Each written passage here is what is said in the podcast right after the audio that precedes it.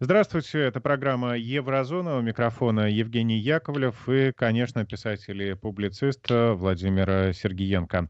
Владимир, приветствуем вас. Здравствуйте, Евгений. Здравствуйте, дорогие радиослушатели.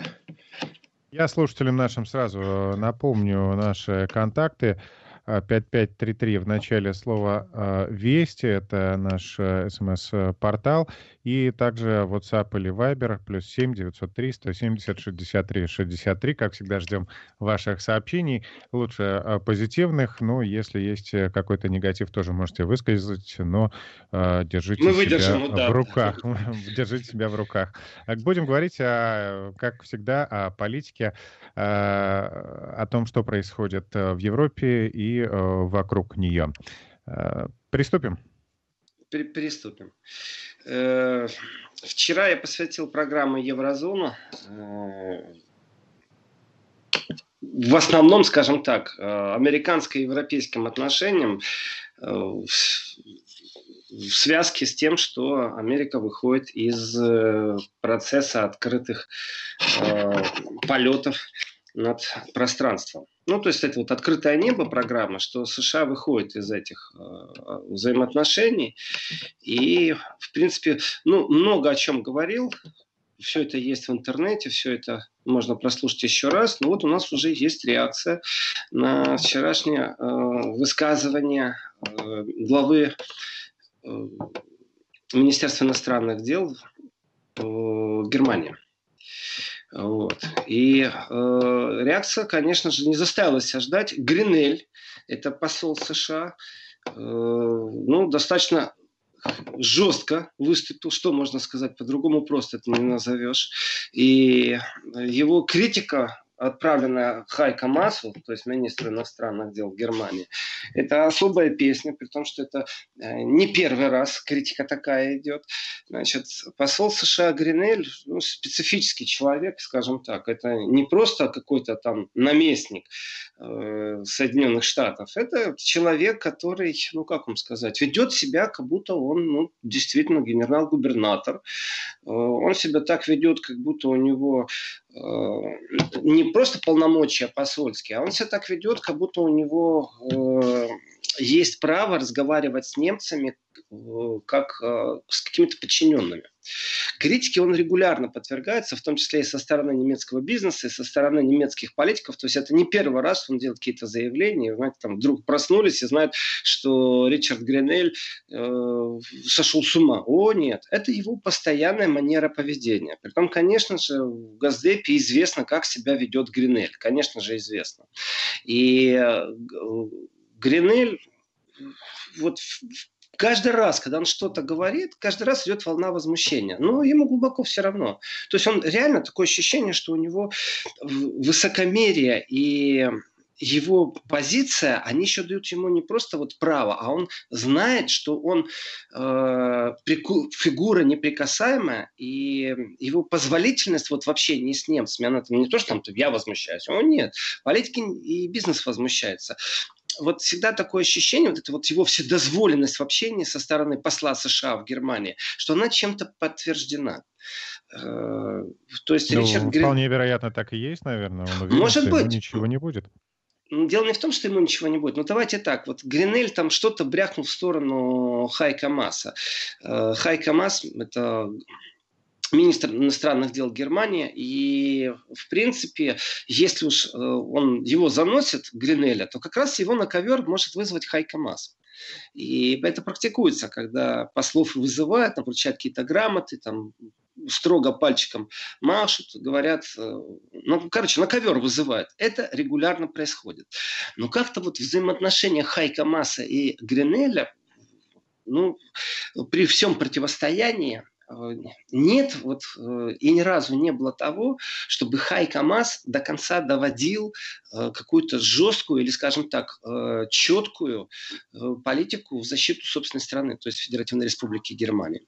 Значит, я напомню радиослушателям, которые вчера не слушали эфир, ситуацию, которая произошла. Дело в том, что Хай КамАЗ совместном заявлении с другими странами и это заявление такое, ну как сказать, оно как демарш, можно его так назвать, в принципе, что они сожалеют о том, что Америка выходит из договоренности по открытому э, небу, что это не увеличивает безопасность Евросоюза. И среди стран, которые подписали это обращение, есть э, Нидерланды, что для меня явилось вчера действительно неожиданностью. Э, потому что ну, Нидерланды как бы ну, в последнее время вообще в одной линии, в одной связке с Германией практически не бывают. И Нидерланды, ну, специфическая страна в контексте вообще взаимоотношений в Евросоюзе, ее не видно, не слышно, но она постоянно присутствует, она очень консервативная. А, и внутренний политический процесс голландский, он ну, скажем так, он не интересен, потому что он настолько внутренний, что он ну, знаете, нужно разбираться в голландских нюансах, но они не влияют ни на что, ни в Евросоюзе, никак. Но вдруг Голландия присоединяется к Германии в заявлении против США. Вот это странно, потому что голландцы ну, не ведут вообще никакой политики, вот связанной с внешним курсом. Они вот там любят Россию покритиковать, они э, пару раз активно присутствовали в украинском вопросе, но на самом деле, вот что против Америки, ну не помню такого, просто не помню. Э, и заявление Германии, в принципе, ну, оно логическое.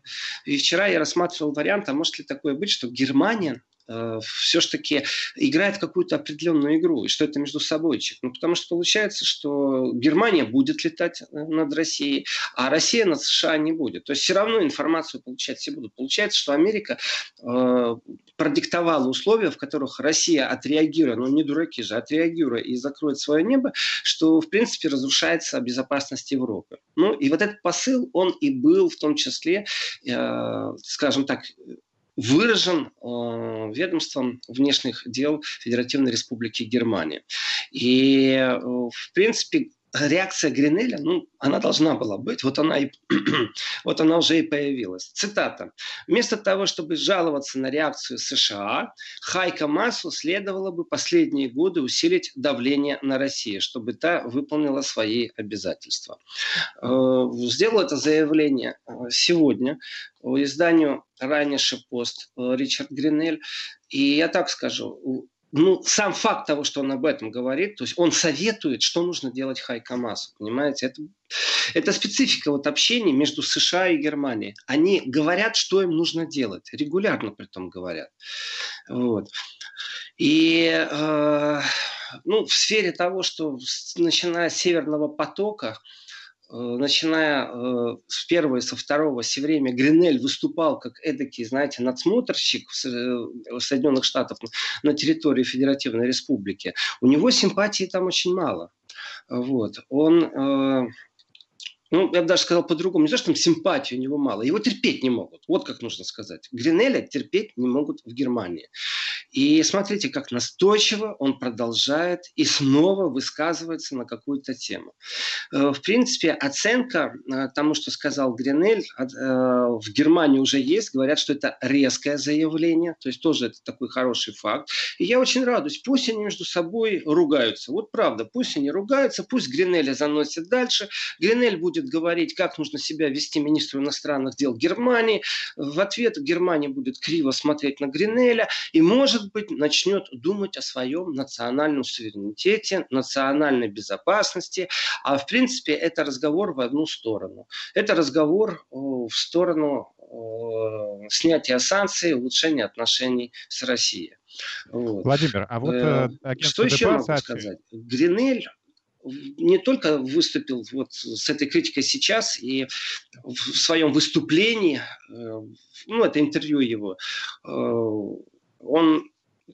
вроде как анализирует, что надо было и раньше с Россией вот, проявлять систему давления. Но если Гринель думает, что Хайка Мас может как-то давить на Россию, то это тоже говорит о его уровне. Ну, ну, для меня он вообще неадекватен. Вот честное слово. Его поставили, и каждый раз, когда Газдепу нужно что-то озвучить, он это делает жестко, типа, бескомпромиссно, и э, он демонстрирует, что он не дипломат, а он, что он надсмотрщик. Вот так его воспринимают в Германии. И многие его так воспринимают. Знают.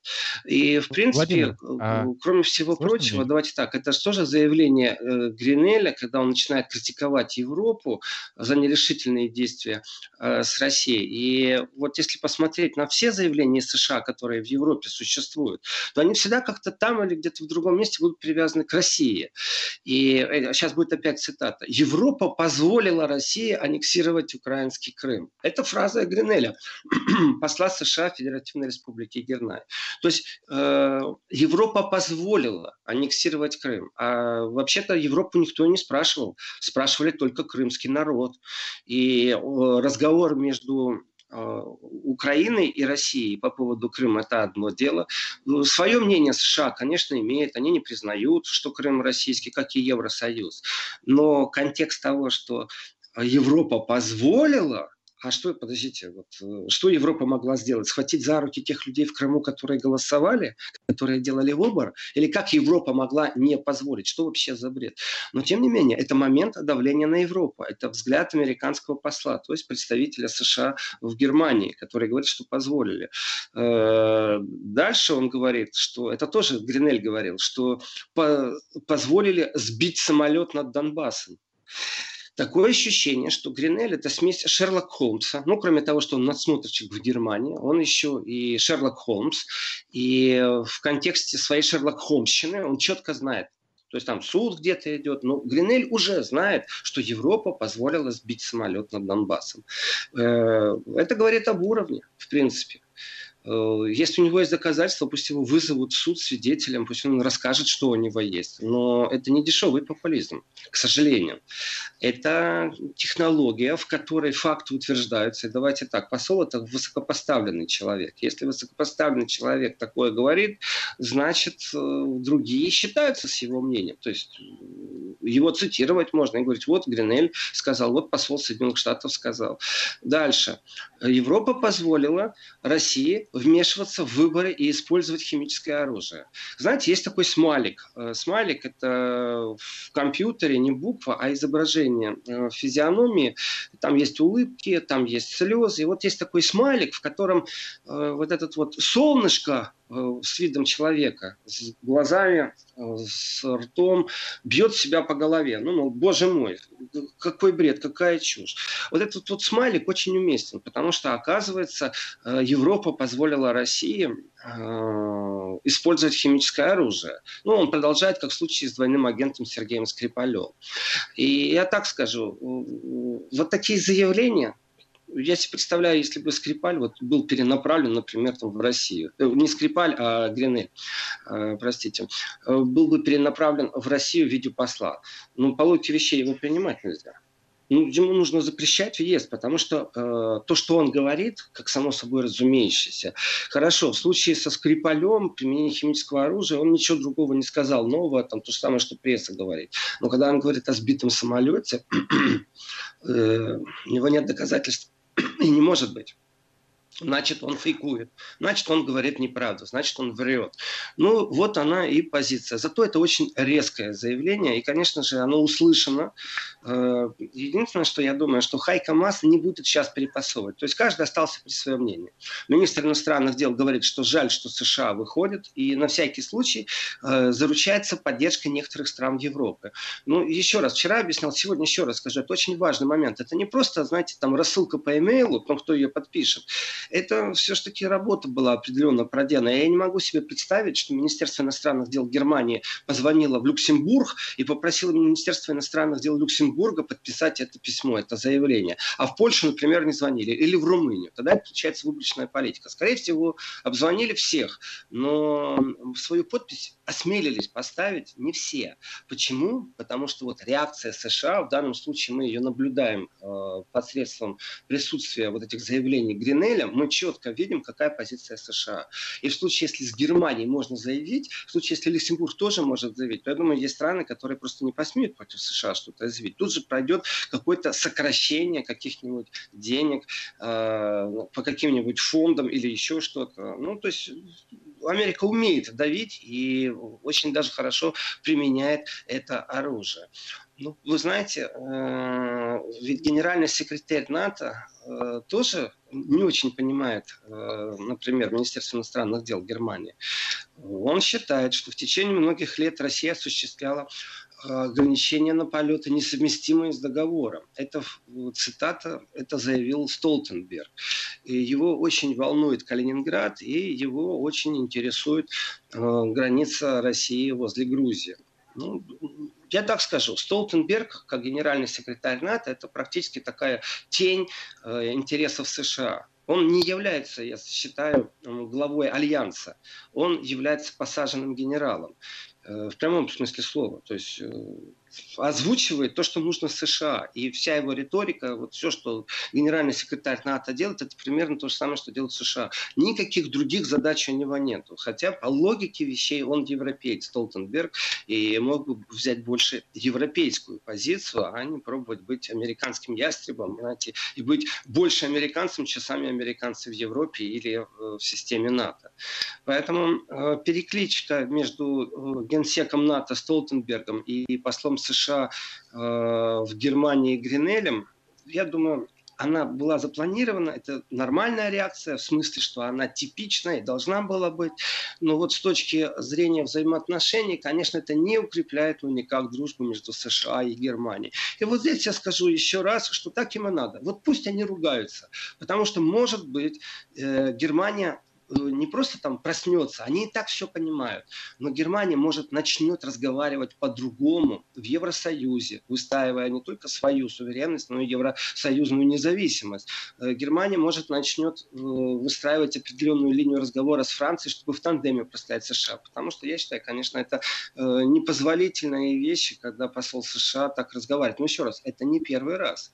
И тоже вот представьте себе, что посол США в России, например, будет рассылать письма э, людям бизнеса и говорить, не дай бог, вы вот подпишите этот контракт, я вас предупреждаю. Вот я вас предупреждаю. Вы его подписали и знаете, что мы против вас включим санкции. Э, это же настоящая угроза, по-другому это не опишешь. И вот именно так Гринель, э, и, конечно же, это не его личная, не его внутренняя какая-то уверенность, это позиция США. Вот так Гринель разговаривал с фирмами, которые имеют отношение к Северному потоку то есть э, непосредственно угрозами. Так что противостояние такое, знаете, есть, оно будет продолжаться, но в этом противостоянии э, я не надеюсь на то, что Германия прям завтра опять что-то, знаете, начнет в пинг-понг играть, а что-то заявит. Я думаю, просто каждый озвучил свою позицию, свое видение, и ну, у них тоже нет заинтересованности конфронтации. То есть э, Хайка Масс заявил что-то, Гринель сообщил, что он наблюдает за Хайка Массом. Конечно, Германия не Украина. Генерального прокурора американский представитель не может ни снять, ни назначить. И, конечно же, министра он тоже не подвинет. Вот. Э, но, тем не менее, недооценивать влияние США в Германии, это просто неправильно. Ну, вот просто неправильно. Вот. Евгений, Владимир, скажите, пожалуйста, а у вас есть э, на экране сообщения, которые нам радиослушатели шлют? А, да, вы слышите меня? Есть связь у нас? Алло. А, так, Владимир нас потерял. Да. да, слышно нас? А я в эфире или нет? Да, Мне Владимир, вы в эфире, мы вас прекрасно я, слушаем. Если честно, не знаю, должен сейчас перепроверить. Ну Потому хорошо, давайте пока идет у нас перепроверка связи с э, Владимиром, да. попрошу звукорежиссера, да, э, пока связаться с ним. Я пока хотел бы рассказать такую вещь интересную, что э, как только Ричард Гринель покритиковал немецкий МИД за эту реакцию на выход США из договора по открытому небу, сразу после этого произошла э, такая интересная вещь. Э, Deutsche Welle со ссылкой на агентство ДПА сообщила, что посол США в Германии намерен в ближайшее время уйти в отставку, и произойдет это уже в ближайшие недели. Поясняется, что одновременно с исполнением обязанностей посла Гринель также исполнял обязанности директора национальной разведки Соединенных Штатов но э, на месте посла его может сменить некий Робин э, Куинвелл. Ничего не могу о нем сказать. Мы попросим Владимира Сергеенко э, рассказать об этом человеке. Может быть, он что-то знает, поскольку Владимир у нас э, известный политолог. Но также слухи ходят такие, что Гринель и разведку американскую не факт, что возглавят. По крайней мере, такие источники есть в Белом доме, что эту должность директора нацразведки может занять другой человек, не Ричард Гринель, а Джон Редклифф. Так что, в общем, не все так хорошо, может быть, у а, Ричарда Гринеля, несмотря на его смелые заявления. Владимир, вы с нами? Я с вами, Евгений. Кроме Я такого, как раз слушателям нашим скажу... рассказывал о том, что да, э, ДПА сообщает, что Ричард Гринель может э, нас оставить нас, Германию оставить в покое и э, теоретически может занять э, должность директора национальной разведки США, а еще э, есть слухи такие, что и эту должность ему не оставят, а отправят, видимо, куда-то в свободное плавание. Ну, в принципе, многие э, наблюдатели ждут, не дождутся, когда Гринель что-нибудь ляпнет такое, что его отозвут. Э, дело не в том, какую должность он может занять, станет он или не станет начальником разведки, это вторично. А дело в том, что от него могут попробовать избавиться, потому что у него, знаете, такие политические ляпы все время происходят. И в этих политических ляпах э, ну, напряжение между Германией и США время от времени появляется, и ну, дипломатия по логике вещей, она либо озвучивает свою позицию, либо напряжение смягчает как-то. Но э, создавать дополнительное напряжение, но ну, это точно не дипкорпус должен. И в этом отношении Гринель э, такой отрицательный герой, и при этом он сразу был не взлюблен немецкой прессой. Это тоже очень важно. То есть как никогда мейнстрим не стесняется по отношению к Гринелю говорить, что его позиция и что вообще посол США себе слишком много позволяет. Э, ну, я так скажу, не любовь не любовью, позиция позиции. И дружба дружба, это бачок врозь. Так вот, никакой дружбы нету. Вообще нету никакой. И посол США действительно со своими резкими заявлениями, вот, понимаете, такое ощущение, что он демонстративно подчеркивает, э, что Германия ну, не самостоятельная держава. Ну, не раз это происходило. Ну, давайте так, э, указывать что-то министру иностранных дел посол США точно не должен. Ну, точно не должен. Вот. И там нету какого-то такого специфического заявления со стороны при том, что не только Хайка Масс, еще раз, э, там команда тех, кто подписал это заявление. И тогда уж Гринель по логике вещей пусть критикует все МИДы, в том числе и Люксембурга, в том числе и Нидерландов. Но он вот прицепился только к Хайку Масса, только к министру иностранных дел Германии. Ну, Владимир, я думаю, что... А, самое, да. самое время, да, нам сейчас уйти на новости, а, продолжим после а, выпуска. Слушатели призываю присылать сообщения, мы все читаем, и после новостей обязательно почитаем. Итак, мы возвращаемся в эфир программы «Еврозона» с Владимиром Сергеенко. Владимир, еще есть у меня вопрос такой э, на место э, Гринеля на посту посла США э, прочь некого Робина Куинвелла. Известно ли вам что-то об этом человеке и как может измениться Нет. работа Вашингтона в Берлине вот с его приходом? Ну, будем Нет, ждать нет. тогда о нем неизвестно, и в данном случае, вы знаете, это вот правда большая разница между пози- позицией посла как человека, как личности, и позицией США как страны.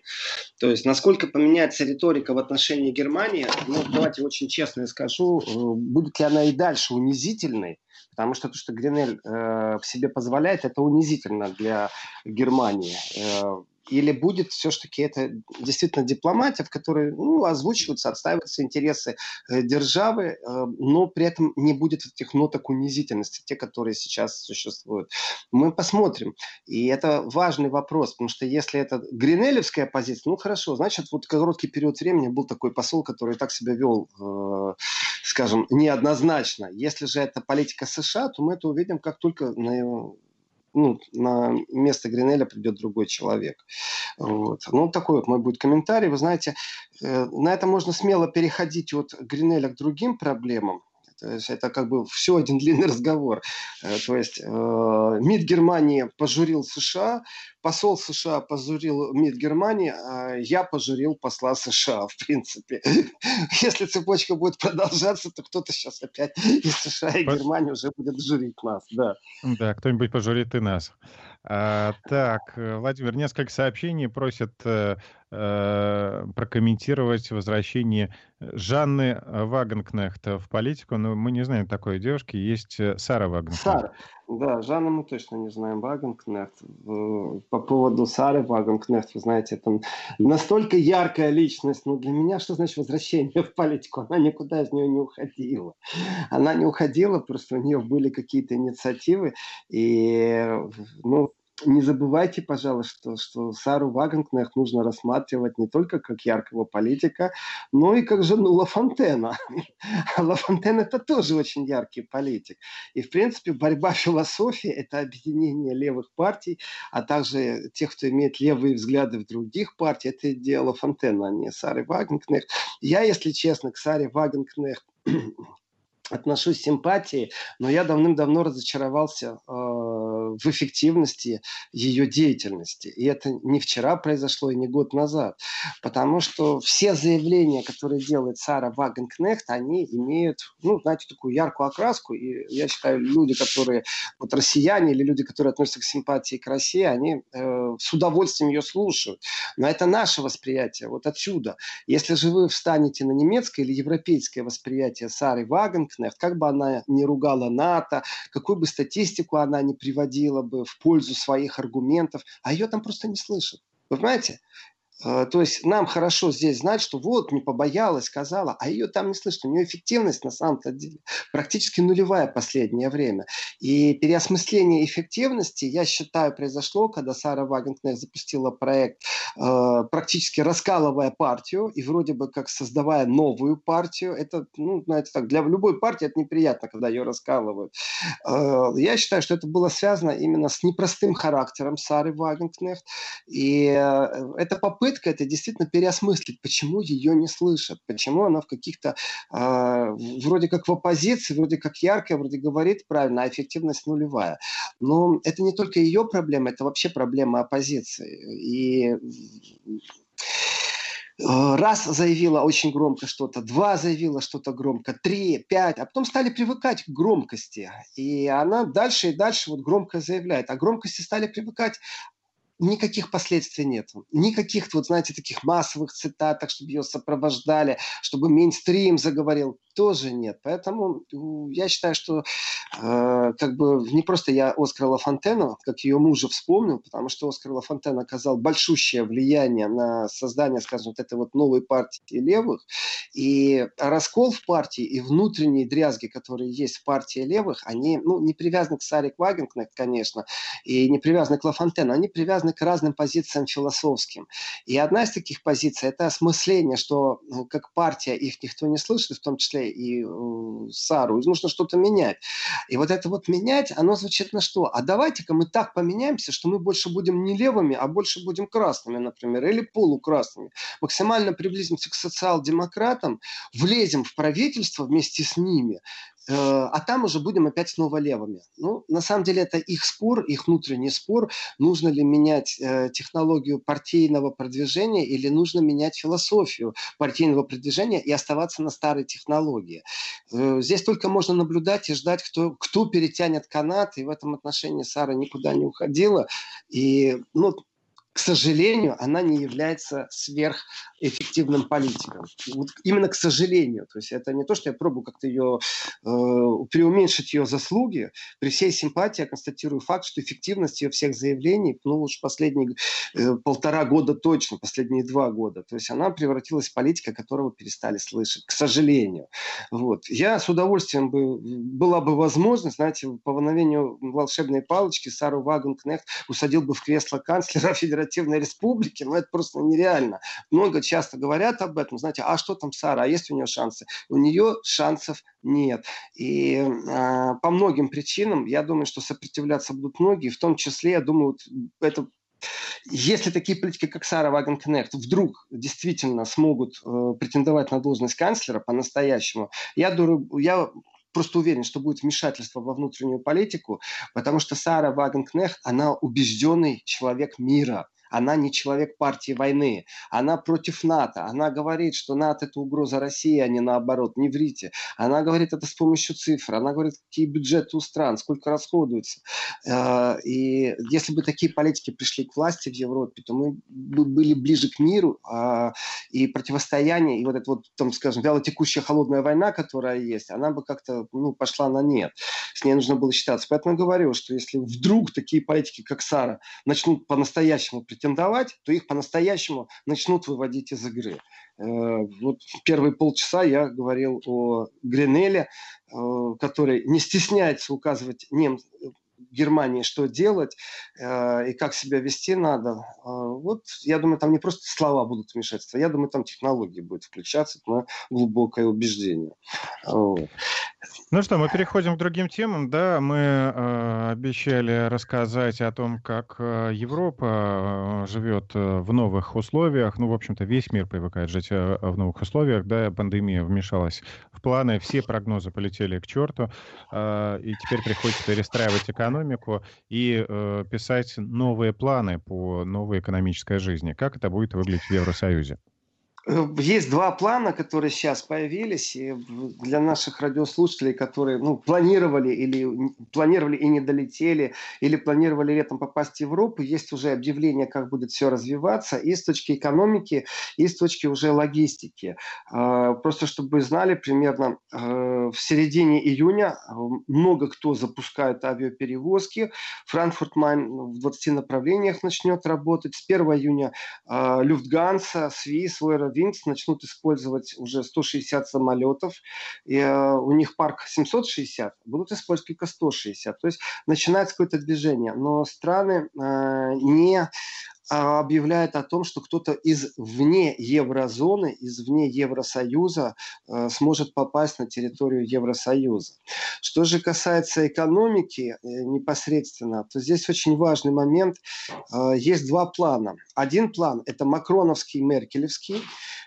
Второй план, здесь, ну опять же, очень интересно, что сейчас происходит, потому что Макрон, Меркель, связка нам всем понятная. А, это вертикаль, вертикаль еще раз вертикаль. И Франция и Германия действительно иногда забываются в лице Макрона и Меркель, что в Евросоюзе они самые главные доноры. Они могут быть законодателями моды, но они ни в коем случае не должны диктовать свои условия. И так получается, что действительно Урсула фон де Ляйен, бывший министр э, кабинета Меркель, она в этой связке просто теряется. То есть такое ощущение иногда, что глава Евросоюза это Меркель Макрон, а не Урсула фон де Ляйен, главный комиссар. Ее просто не видно, не слышно. И появился другой план, иной план. Э, авторами являются Австрия, Нидерланды, Дания и Швеция. Очень специфический план. И э, противостояние, вот нужно было тоже, а, это ожидаемо, нужно было смотреть, э, что предлагает Макрон и Меркель. И типичная, я как-то эту фразу произнес, типичная покупка голосов. То есть Макрон и Меркель, основная их программа – это раздавать деньги несколькими траншами, э, как субсидии. И создать фонд, в котором 500 миллиардов будет наполнение, и дальше субсидировать те экономики, которые находятся больше всего в кризисе. Это относится и к странам, и к отраслям. И понятно, да, вот страна пострадала, это одно, если отрасль пострадала, это другое. И здесь есть определенные хитрости, потому что, например, автопром пострадал однозначно, очень сильно. Но в Европе самый сильный автопром, это, конечно же, немецкий. Но если мы посмотрим на Volkswagen, то заводы Volkswagen, как э, головного предприятия, а, а дочерки-то раскиданы и в Испании, и в Чехии. То есть и та же Австрия э, поставляет запчасти в Германию к автопрому. То есть автопром – это отрасль, она вроде является всеобъемлющей на всю Европу, но в принципе, крути не верти, основной интерес Германии. И вот в связи с тем, что там все путано-напутано, и предложение Макрона Меркель звучит, знаете, Макрон чуть ли сейчас э, снова не стал э, каким-то, не знаю, а, Наполеоном Владимир, Европы. Да. Давайте буквально на, на несколько секунд прерываемся на техническую паузу и продолжим говорить дальше. Вести ФМ. Программа Еврозона продолжается. Так вот, э, Макрон сейчас на короткий период времени снова стал таким европейским Наполеоном. Представьте, его вот в треуголке наполеоновской сидит на коне, вытащил шашку, понимаете, и позирует. И вот фотографы, э, а также живописцы очень быстро его запечатлели таким. Но именно на короткий период времени, потому что я считаю, что э, план, который предложила Австрия, это, ну, не просто Австрия, Австрия, Нидерланды, Дания, Швеция, то, в принципе, эти четыре страны, а, они именно на европейском, именно на демократическом уровне противопоставляет себя вот этому лидерству э, Меркель и Макрона. Э, у Макрона много проблем. У Макрона сейчас нету большинства, на самом деле. У него там отвернулись политики некоторые, и пусть одного голоса не хватает, но тем не менее у Макрона сейчас нету большинства в парламенте. Это очень важный момент. Э, потому что еврейский институт, Европейский институт управления – это в первую очередь э, большинство в парламенте. Нет большинства, значит невозможно провести закон. В принципе, правительство расформировывают, когда нет большинства. И вот в данный момент у Макрона нет большинства во Франции. Коронавирус ему не помог э, стать более популярным, даже наоборот. И, ну, вроде бы, как там по слухам, э, тот голос, который не хватает, этот депутат уйдет э, в бургомистры, в мэры одного из городов, и тогда этот мандат заполнится кем-то, то есть депутатское кресло будет заполнено кем-то из партии Макрона, и опять восстановится большинство макроновское, и сможет он дальше руководить.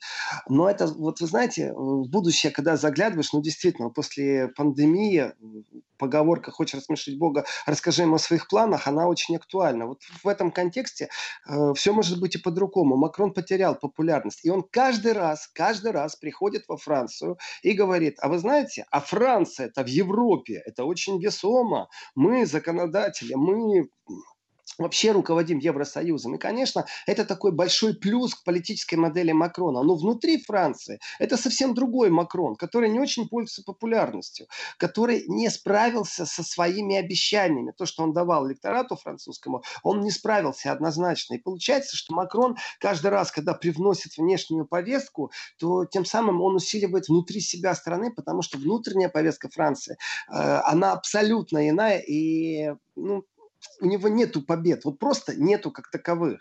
Э, то, что он справился с желтыми жилетами, вы знаете, это, можно этому учиться, смотреть, как все это происходило, вписывать в учебники истории, противостояние протестующих, полиции, как это все было, как вели разъяснительную работу, какие меры и на какие сделки он пошел с протестующими. Но с точки зрения Европы не всем нравится диктатура Меркель Макрона тоже. Нужно это понимать.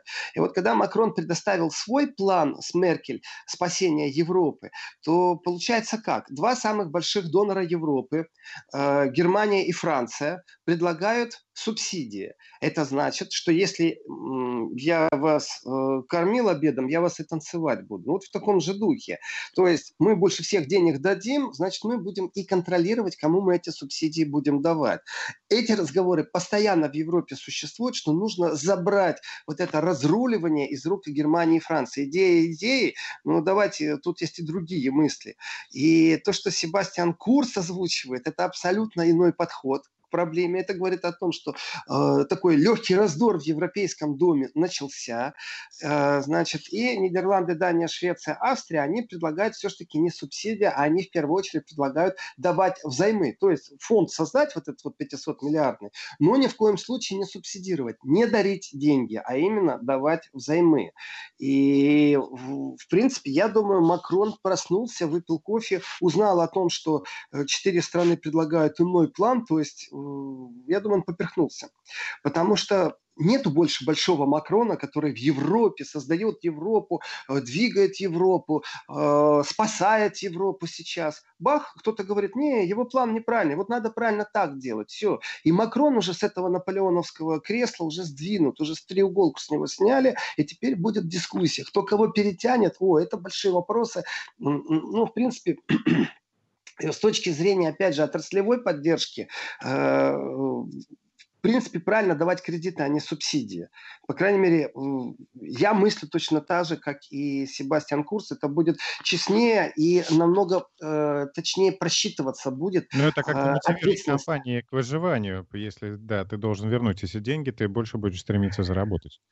Абсолютно правильно. И в этом отношении субсидия, понимаете, она э, как? Э, Европа всегда боится такой определенной коррупции. И еще Европа сейчас в последнее время очень сильно боится, э, об этом мы обязательно поговорим во втором часе, э, например, резких действий со стороны Китая. То есть скупки всего того, что подешевело. На законодательном уровне нужно с этим что-то делать.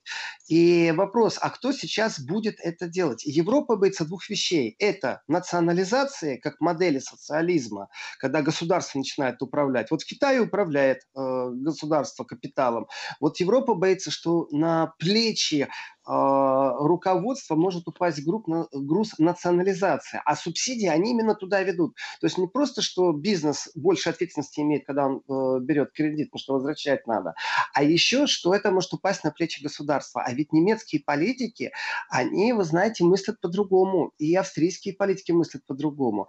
А, здесь противостояние вот Германия-Австрия, я его четко вижу, потому что, а, еще раз, отраслевое недомогание – это государство государственное, может быть, недомогание в одном и том же э, хитром сплетении. Когда Германия будет давать донорскую помощь, эта донорская помощь может вернуться в Германию в виде поддержки автопрома. Понимаете? А ведь дураков нету. И понятие э, субсидий, отраслевое и государственное, кто там больше пострадал, это безумно длинный разговор. А вы больше пострадали или вы меньше пострадали?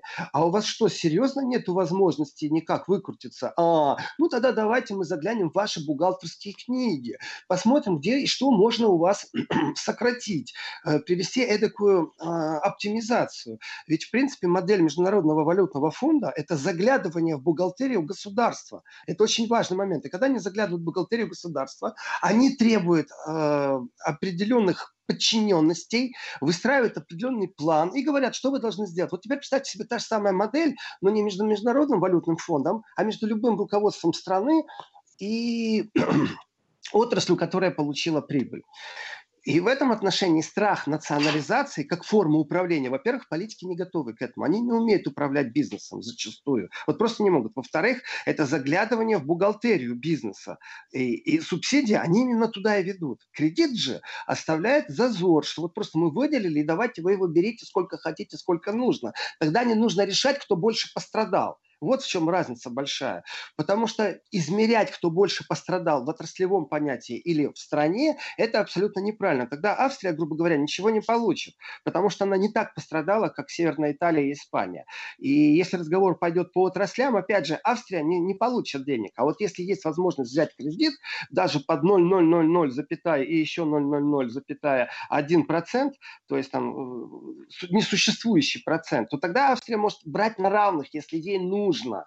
И вот здесь вот противостояние идеи Меркеля, Макрона и Австрии, Нидерландов, Дании, Швеции, оно для меня логическое и понятное. Почему Макрон хотел бы раздавать субсидии? Да чтобы усилить свое влияние, не больше, не меньше. Почему э, Австрия не хочет этого и другие страны? Я думаю, к этому разговору сейчас еще кое-кто присоединится, э, потому что ну, скажем так, австрийская модель, ну, я-то говорю австрийская, потому что для меня все-таки Себастьян Курц сейчас является символом этой модели, а остальные, знаете, ее поддерживают.